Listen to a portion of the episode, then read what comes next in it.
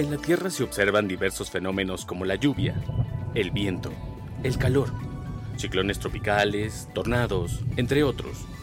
Dichas manifestaciones son parte de los ingredientes que permiten un ciclo en el planeta, que a su vez dan lugar a la vida. Sin embargo, ¿sabes qué son? ¿Cómo se desarrollan y su función? Estas dudas y más serán aclaradas aquí en su podcast Meteorología para llevar.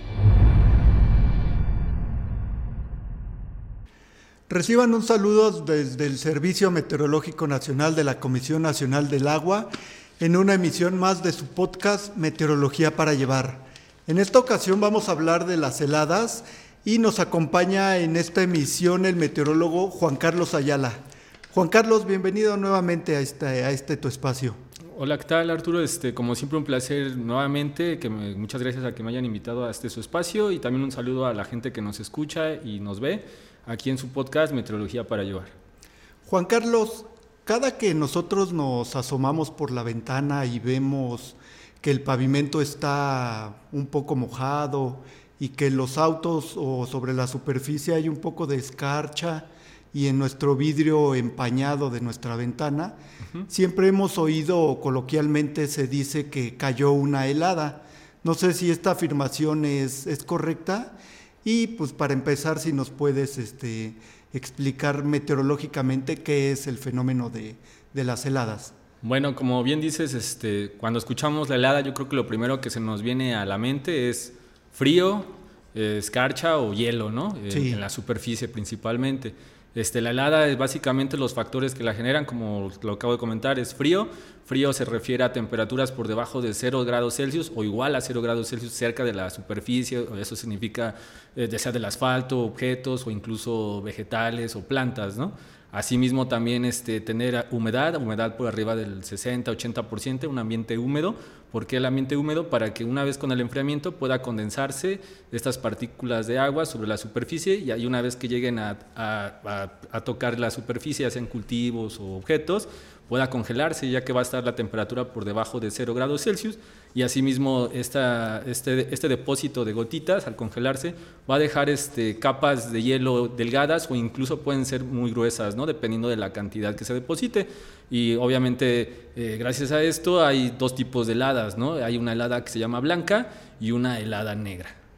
Juan Carlos, esto de helada blanca y helada negra es, bueno, se escucha un poquito a tipo magia o algo, algún tema de esoterismo o algo así, ¿no? ¿Qué, este, ¿Qué caracteriza una helada blanca o, y una negra o por qué se les da este, este nombre medio peculiar? Ok, Arturo, este, sí suena como magia, ¿no? O esoterismo o, o, cuestiones así, pero son cuestiones físicas, ¿no? De la naturaleza. Okay. Eh, prácticamente eh, la helada blanca es casi lo que les acabo de explicar, se ocurre temperaturas igual o por debajo de los 0 grados Celsius cerca de la superficie, que haya humedad en el ambiente ya que esto, le vuelvo a repetir, genera la condensación, el depósito de gotitas de agua sobre la superficie y ya con el enfriamiento, pues obviamente va a comenzar a congelarse, generándose eh, en la superficie ya sea de las plantas o los objetos, eh, esta cubierta ¿no? blanquecina o cristalina y de ahí surge el nombre de helada blanca.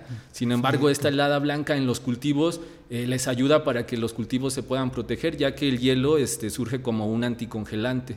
Ah, sin embargo, aún así, este, en carreteras o en otras cuestiones, eh, también crea afectaciones porque los, los, caminos son más resbaladizos y pueden crear accidentes.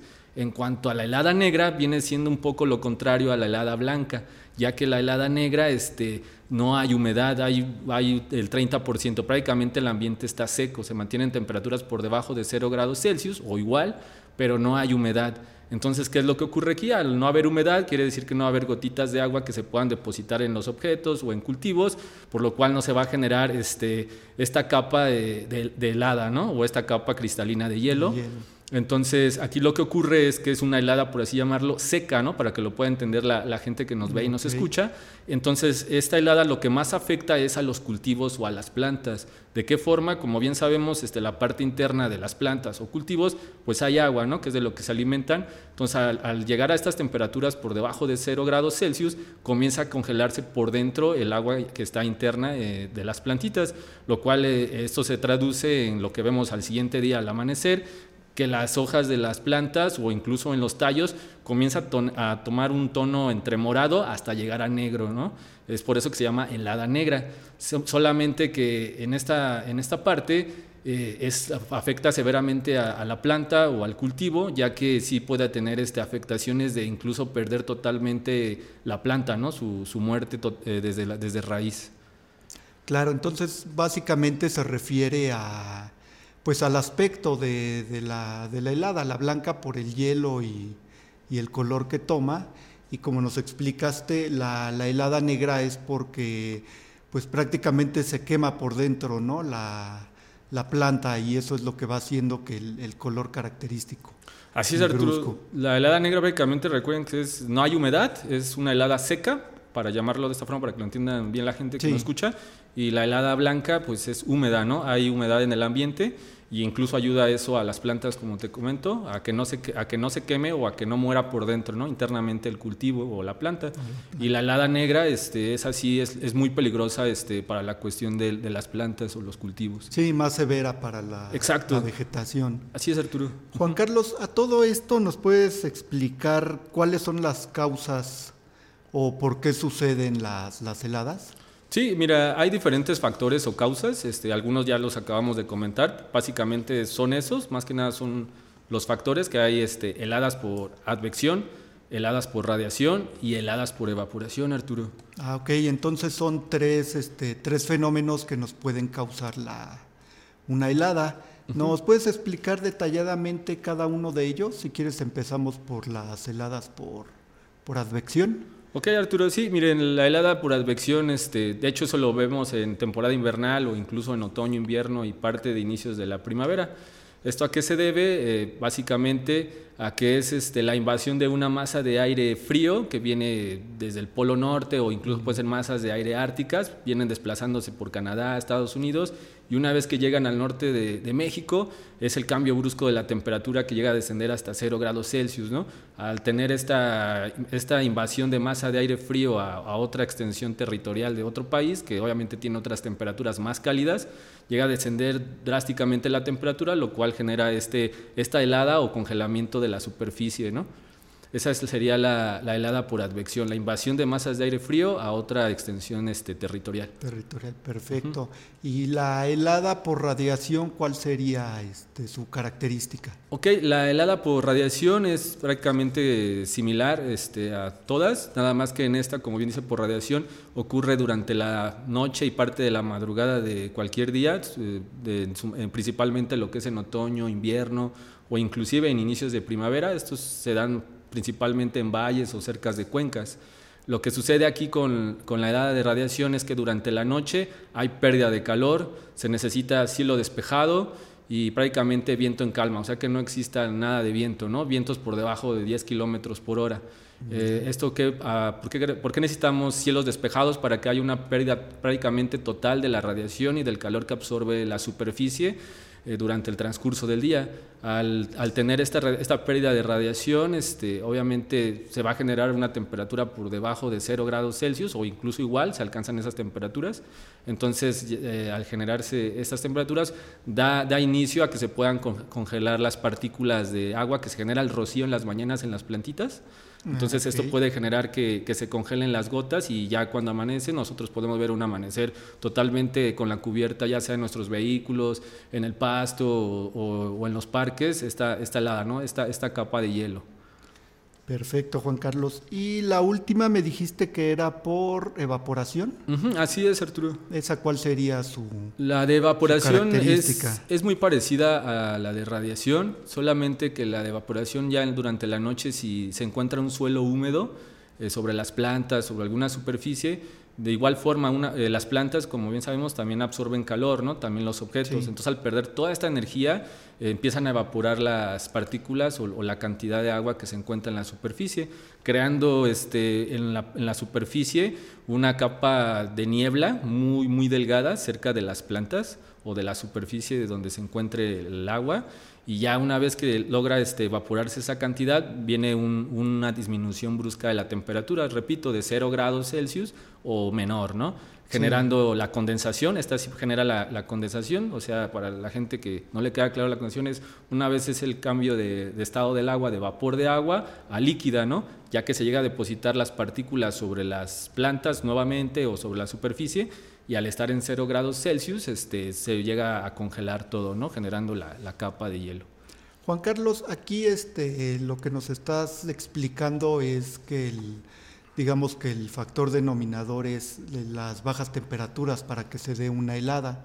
Entonces, ¿este fenómeno ocurre principalmente en, en, temporada de invierno o puede haber en, en otra época del año? Pues de hecho, este, las heladas ocurren principalmente en el otoño, que es cuando ya viene el descenso de temperaturas por la noche, son un poco más, mm, pues un poco más marcadas. En el invierno principalmente se generan, como las que ocurren cada temporada, y todavía alcanzamos algunas temperaturas, este, bueno, algunos, algunos fenómenos de, de helades en primavera. ¿A qué se debe en primavera? Porque tenemos cielos despejados, ¿no? Entonces ahí es donde se propician más, por ejemplo, la eh, heladas por radiación en ese sentido y algunas heladas más, este, eh, puntuales como en algunos valles o cuencas, ¿no? por la cuestión de la transpiración y la disminución de las temperaturas. Pero principalmente son en esas tres este, temporadas. ¿no? Muy bien. Y este, aquí en nuestro país, ¿en qué regiones es donde aparecen más las heladas? ¿O es en, todo el país o hay más en pues regiones en específico? Cierto, pues las heladas prácticamente pueden ocurrir en cualquier parte, excepto en zonas costeras, obviamente por las altas temperaturas. Entonces se pueden generar, como lo repito, en valles, en cuencas, lugares donde pueden alcanzar por debajo los 0 grados o igual los 0 grados Celsius e incluso donde se dan más, pues, obviamente son en las zonas montañosas, ¿no? Como algunas partes del cofre de Perote, Pico de Orizaba, La Malinche, o esas regiones son, o incluso en el Ajusco, ¿no? A veces cuando vamos en el Ajusco podemos llegar al fin de semana y por la mañana podemos ver incluso que hay heladas, carchitas sobre el pasto, en eso de las 6, 7 de la mañana, cuando vamos con la familia, ¿no? A acampar o a ver un partido, a ver al primo, o cuestiones así. Entonces podemos ver así la helada, la escarchita, o incluso en algunos este, coches, ¿no? Podemos ver ese, ese tipo de fenómenos meteorológicos. Sí, ¿no? En zonas altas principalmente de, los diferentes estados de la, de la, República. Así es. Juan Carlos, también este, hemos escuchado muy recientemente el término de helada agrometeorológica. ¿Esto a qué, este, a qué se refiere? ¿Es lo mismo que una helada meteorológica o tienen alguna diferencia? Ah, bueno, sí hay una diferencia, Arturo, qué bueno que lo mencionas, porque es muy importante incluso para los agrónomos o para nosotros también en la vida diaria ahora que ya hay cultivos urbanos, ¿no? Esto se debe también a que, como bien sabemos los que se dedican o, los que les gusta la cuestión de, los cultivos, la agronomía, no todas las, plantas o frutos tienen este, la misma resistencia a temperaturas bajas, ¿no? No la misma resistencia a lo mejor, por dar un ejemplo, de un jitomate que de una, de una cebolla, ¿no? Entonces, hay heladas que incluso en la agrometeorología las indican desde 0 hasta 5 grados Celsius, ¿no? Porque ya afectan eh, la, pues la, la planta, ¿no? Entonces, este, es importante ver de 0 a 5, incluso hasta de 5 a 10 grados Celsius, dependiendo del, del cultivo que tengas, ¿no? Porque no todos son de igual de sensibles a, a, ciertas temperaturas. Esa es la diferencia, nada más ver qué estás cultivando y a qué temperaturas pueden resistir este, pues lo que estás cultivando para protegerlas. Sí, porque también depende si el cultivo es este no sé, raíces bajo tierra que a lo mejor ahí no les puede afectar. Y las que están a la intemperie, pues, como nos dijiste, ¿no? Les puede causar una, una helada negra y ahí perderse todo el, cultivo. Así es, Arturo, aunque para eso, bueno, no soy especialista en, esa cuestión, pero hay formas también de cuidar los, los cultivos, ¿no? Cuando viene este tipo de heladas, por ejemplo, cuando es una helada negra, algunos lo que hacen en, algunos campos, eh, en sus cosechas, es que ya una vez que se pronosticó la helada negra, ellos se preparan, riegan sus cultivos con agua, obviamente lo que les comentaba para generarlo ahora en helada blanca, ¿no? Eh, los regan con agua. Protección, Exacto, para que se pueda congelar la parte superficial, pero no la parte interna del cultivo. Entonces, sí se va a perder tal vez un poco, pero no en su totalidad, ¿no? No al 100% o a la mayor parte. Entonces, los riegan durante la noche o ellos sabrán más o menos en qué horas está el pronóstico, que más o menos sería antes de la noche, para que puedan humedecer toda esa capa. Y también obviamente a, los alrededores ponen antorchas, ¿no? Para crear un, microclima alrededor de los cultivos y así puedan alcanzar temperaturas donde también no se han afectado los cultivos por, la helada, ¿no? Son la forma en que protegen sus cultivos, pero también saben qué temperaturas son resistentes. ¿no? Entonces ellos ahí ya saben cómo actuar en cada, en cada caso. En cada caso. Juan Carlos, este, ya por último, que el tiempo ya, ya ves que es, es corto el que tenemos y es muy interesante este tema, pero finalmente nos pudieras decir algunas recomendaciones cuando vamos en la calle o cuando vamos en el auto y tenemos el piso con, con heladas, ¿qué podríamos este, tomar ahí para, como para prevenir accidentes? Claro, Arturo, pues primeramente, pues cuando vas a temperaturas bajas, pues de antemano crear una cultura meteorológica en cuanto a la prevención, ver los pronósticos del estado del tiempo del Servicio Meteorológico Nacional, exacto para antes de salir saber las precauciones tanto de, otras instituciones que donde nos están pronosticando, pero principalmente del Servicio Meteorológico Nacional, que es la fuente oficial, y así prepararnos si va a haber este, carreteras resbalosas, el asfalto va a ser resbaloso, e inclusive si vas a ir un día de campo temprano, pues también prepararte para esa parte, eh, pero sobre todo este, la cuestión este, del asfalto resbaloso, ¿no? que es donde puedes este, tener más afectaciones cuando sales a carretera, ¿no? en las vacaciones o en cualquier día ¿no? rutinario pero estar muy informados en cuanto al pronóstico meteorológico. Esa sería la recomendación que yo les puedo dar. La, sí. la información es veraz. Sí, antes de salir a casa, de casa, perdón, este, ver el pronóstico meteorológico y créanme que eso nos va a ayudar en muchas cosas, ¿no? En otros ámbitos también de la vida. Muy bien, Juan Carlos, pues te agradecemos tu presencia en este, en este espacio y pues esperamos contar nuevamente con, con ella para próximos episodios. Muchas gracias Arturo y como siempre un placer este, estar aquí con ustedes y ojalá vernos nuevamente por aquí y asimismo este, aprovecho para invitarlos a que sigan escuchando o viendo el podcast de Meteorología para Llevar. Hay más especialistas este, hablando de estos temas, temas muy interesantes y muchas gracias Arturo por todo. No, a ti Juan Carlos y a ustedes les agradecemos por estar al pendiente de su podcast Meteorología para Llevar. Hasta la próxima.